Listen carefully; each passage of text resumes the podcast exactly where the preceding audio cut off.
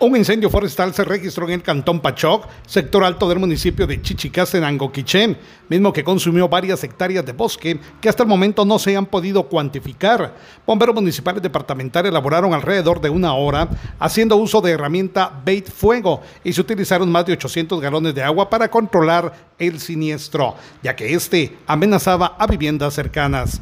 Desde Emisoras Unidas Quichén, el 90.3 reportó Carlos Recinos, primera en noticias, primera en deportes.